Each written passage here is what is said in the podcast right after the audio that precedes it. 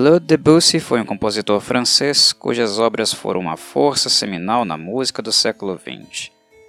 Ele desenvolveu um sistema altamente original de harmonia e estrutura musical que expressava em muitos aspectos os ideais aos quais aspiravam os pintores e escritores impressionistas e simbolistas de sua época. Suas principais obras incluem Clair de Lune, Prelúdio à Tarde de um Fauno, a ópera Pelléas et Mélisande e La Mer. Debussy mostrou um dom como pianista aos nove anos.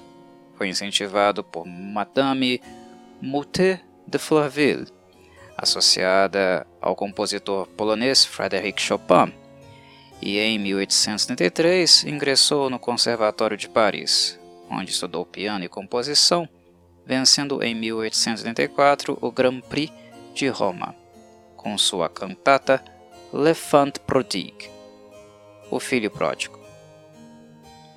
A juventude de Debussy foi vivida em circunstâncias de grande turbulência. Ela quase foi dominada por situações extremas, tanto materiais quanto emocionais.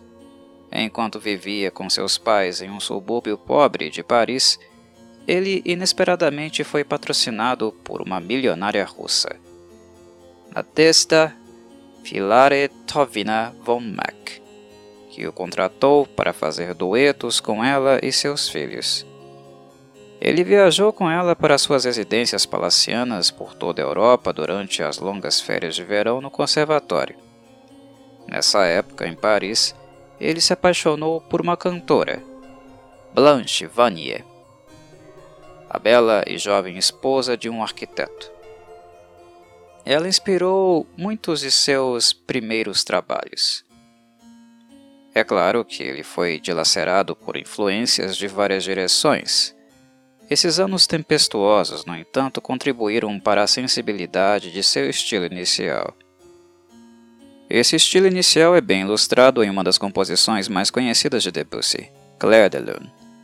O título se refere a uma canção folclórica que era o acompanhamento convencional de cenas do apaixonado Pierrot na pantomima francesa. E de fato, as muitas associações semelhantes a Pierrot na música posterior de Debussy, notadamente na obra orquestral Imagens e na sonata para violoncelo e piano, mostram suas conexões com o espírito circense, que também apareceram em obras de outros compositores, notadamente do ballet Petrushka de Igor Stravinsky e Pierrot Lunaire de Arnold Schoenberg. Como titular do Grand Prix de Roma, Debussy recebeu uma estadia de três anos na Vila Médici, em Roma, onde, sob o que deveriam ser condições ideais, ele deveria prosseguir seu trabalho criativo. A maioria dos compositores que receberam essa bolsa estatal, no entanto, consideraram a vida neste magnífico palácio renascentista cansativa e ansiavam por retornar a um ambiente mais simples e familiar. O próprio Debussy fugiu da Vila Médici após dois anos e voltou para Blanche, em Paris. Várias outras mulheres, algumas de reputação duvidosa, também foram associadas a ele em seus primeiros anos. Nessa época, Debussy vivia uma vida de extrema indulgência. Certa vez, uma de suas amantes, Gabrielle Dupont, ameaçou suicídio.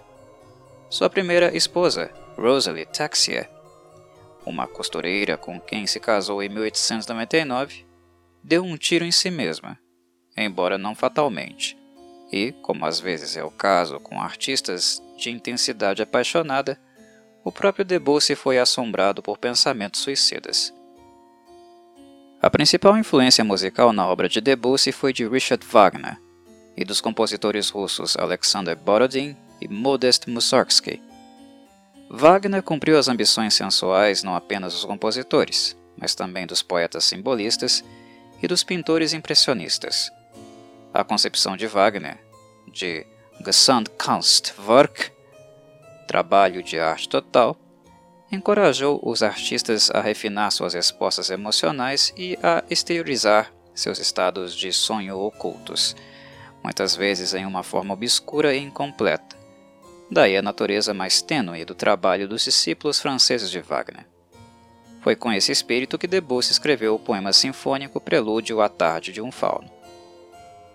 Outras primeiras obras de Debussy mostram sua afinidade com os pintores pré-rafaelistas ingleses. A mais notável dessas obras é La Demoiselle Elue, baseada em O Abençoado Damoiselle, de 1850, um poema do poeta e pintor inglês Dante Gabriel Rossetti. O decorrer de sua carreira, no entanto, que durou apenas 25 anos, Debussy estava constantemente abrindo novos caminhos. As explorações mantidas por ele eram a essência da música. Elas eram seu pão e vinho musicais. Sua ópera completa, Pelléas et Melisande, realizada pela primeira vez em 1902, demonstra como a técnica wagneriana poderia ser adaptada para retratar temas como as figuras de pesadelo onírico desta ópera que estavam condenadas à autodestruição. Debussy e seu libretista, Maurice Maeterlinck, declararam que foram assombrados nesta obra pelo terrível pesadelo de Edgar Allan Poe, A Queda da Casa de Usher. O estilo de Pelléas seria substituído por um estilo mais ousado e colorido. Em sua paisagem marítima, La Mer, ele foi inspirado pelas ideias do pintor inglês J. M. W. Turner, e o pintor francês Claude Monet.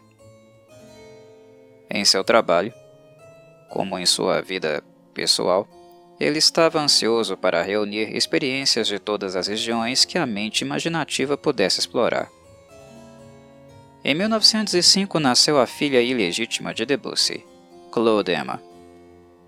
Ele se divorciou de Rosalie Texier em 1904 e posteriormente se casou com a mãe de sua filha, Emma Bardak.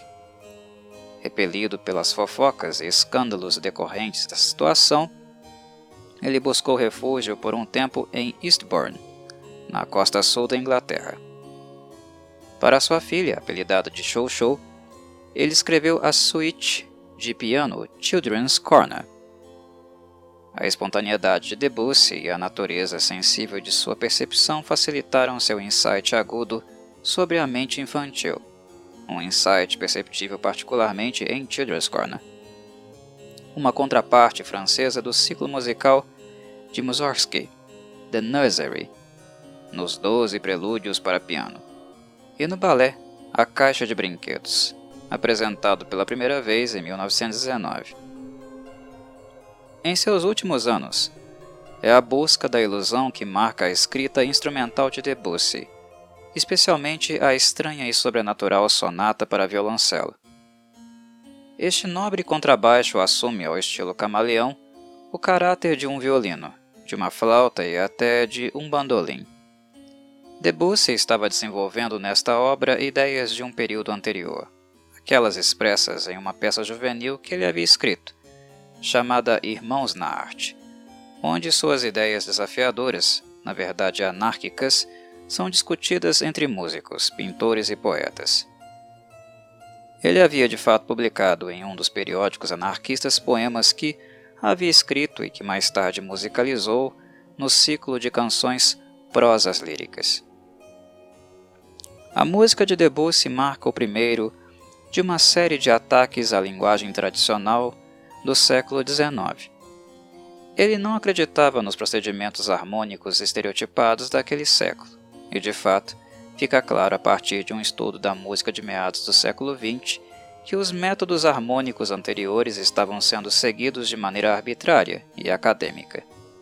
Daí sua formulação da escala de 21 notas, projetada para afogar o senso de tonalidade, embora esse sistema nunca tenha sido aderido da maneira inflexível do sistema de 12 notas de Schoenberg. A mente inquiridora de Debussy também desafiou o uso orquestral tradicional de instrumentos. Ele rejeitou o ditado tradicional de que os instrumentos de cordas deveriam ser predominantemente líricos. O pizzicato Cherzo, de seu quarteto de cordas, e a escrita simbólica para violinos em La Mer, transmitindo as ondas da tempestade que se elevam, mostram uma nova concepção da cor das cordas. Da mesma forma, ele viu que instrumentos de sopro não precisam ser usados para exibições de fogos de artifício. eles fornecem, como a voz humana, grande variedade de cores. Debussy também usou o bronze nas transformações de cores originais. Na verdade, em sua música, a construção orquestral convencional, com seus rígidos departamentos de sopros, metais e cordas, é prejudicada ou dividida à maneira dos pintores impressionistas. Em última análise, cada instrumento torna-se quase um solista, como em um vasto conjunto de música de câmara. Finalmente, Debussy aplicou uma abordagem exploratória ao piano, um instrumento evocativo por excelência, uma vez que as notas tocadas no teclado são, pela natureza do mecanismo do piano, nem colcheias, semínimas, nem mínimas, mas meramente ilusões dessas notas. Durante a última parte de sua vida, Debussy criou um alter ego, Monsieur Croche, com quem manteve conversas imaginárias sobre a natureza da arte e da música. Qual é o uso de sua arte? Quase incompreensível. Monsieur Croce pergunta. Não é mais lucrativo ver o sol nascer do que ouvir a Sinfonia Pastoral de Beethoven? Em outro lugar, Monsieur Croce apoia a causa do explorador musical Estou menos interessado no que possuo do que no que precisarei amanhã. Em suas últimas obras, as peças para piano em preto e branco, e nas doze etudes, Debussy ramificou-se em modos de composição posteriormente desenvolvidos nos estilos de Stravinsky e do compositor húngaro Bela Bartók. É certo que ele teria participado da composição dos principais movimentos nos anos que se seguiram à Primeira Guerra Mundial, se sua vida não tivesse sido tão tragicamente interrompida pelo câncer. Wagner, disse Debussy, era um pôr do sol maravilhoso que havia sido confundido com o amanhecer. Quando se olha para trás na música do século passado, esta parece uma observação notavelmente perspicaz. Isso era verdade para Wagner, é claro, mas agora parece ser mais verdade para o próprio Debussy. O fato é que chega um momento em que o pico, o zênite de uma civilização, é alcançado. Os críticos frequentemente notaram esse estágio evolutivo na música de Wagner, Debussy ou em um de seus seguidores. Um espírito por excelência apresentado por esses compositores, e parecia na época que eles nunca poderiam ser superados. Mas é claro que é nesse estágio que ocorre um declínio nos valores musicais. Daí o elemento paradoxal na estatura de Debussy. Sem dúvida, ele estava ciente dessa dualidade em sua realização, como pode ser deduzido de suas cartas investigativas e hesitantes.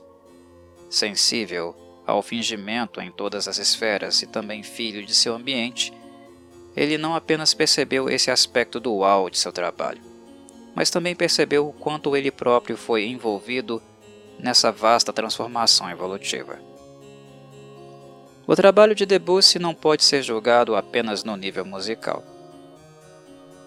É preciso buscar a poesia em sua obra, disse seu amigo, o compositor francês Paul Ducasse. Não há apenas poesia em sua música. Muitas vezes há inspiração na pintura. Eu amo a pintura, quase tanto quanto a música em si, disse ele ao compositor franco-americano Edgar Varese. Essa associação de artes é um tema que permeia todo o século XIX. Teve sua origem nas teorias do contista alemão E.T.A. Hoffmann mas para Debussy era uma teoria expressa de forma mais sensível nos contos de Edgar Allan Poe. Ao longo de sua vida, Debussy planejou definir a queda da casa de Usher na forma de uma ópera, visto que a sombra do conto nunca foi realizada em Pelléas et Melisande. E ele, na verdade, assinou um contrato para a produção desta obra na Ópera Metropolitana de Nova York, mas nunca foi concluída. O fato é que o herói da história, Roderick Usher, era um ser hipersensível como o próprio Debussy, poeta, pintor e músico. Além disso, A reputação de Poe foi, durante a vida de Debussy e depois, quase inteiramente uma reputação francesa. Os poetas franceses traduziram suas obras e os pintores franceses apreciaram seu gênio, e, portanto, era natural que um músico francês tivesse refletido da mesma forma a natureza de seu apelo.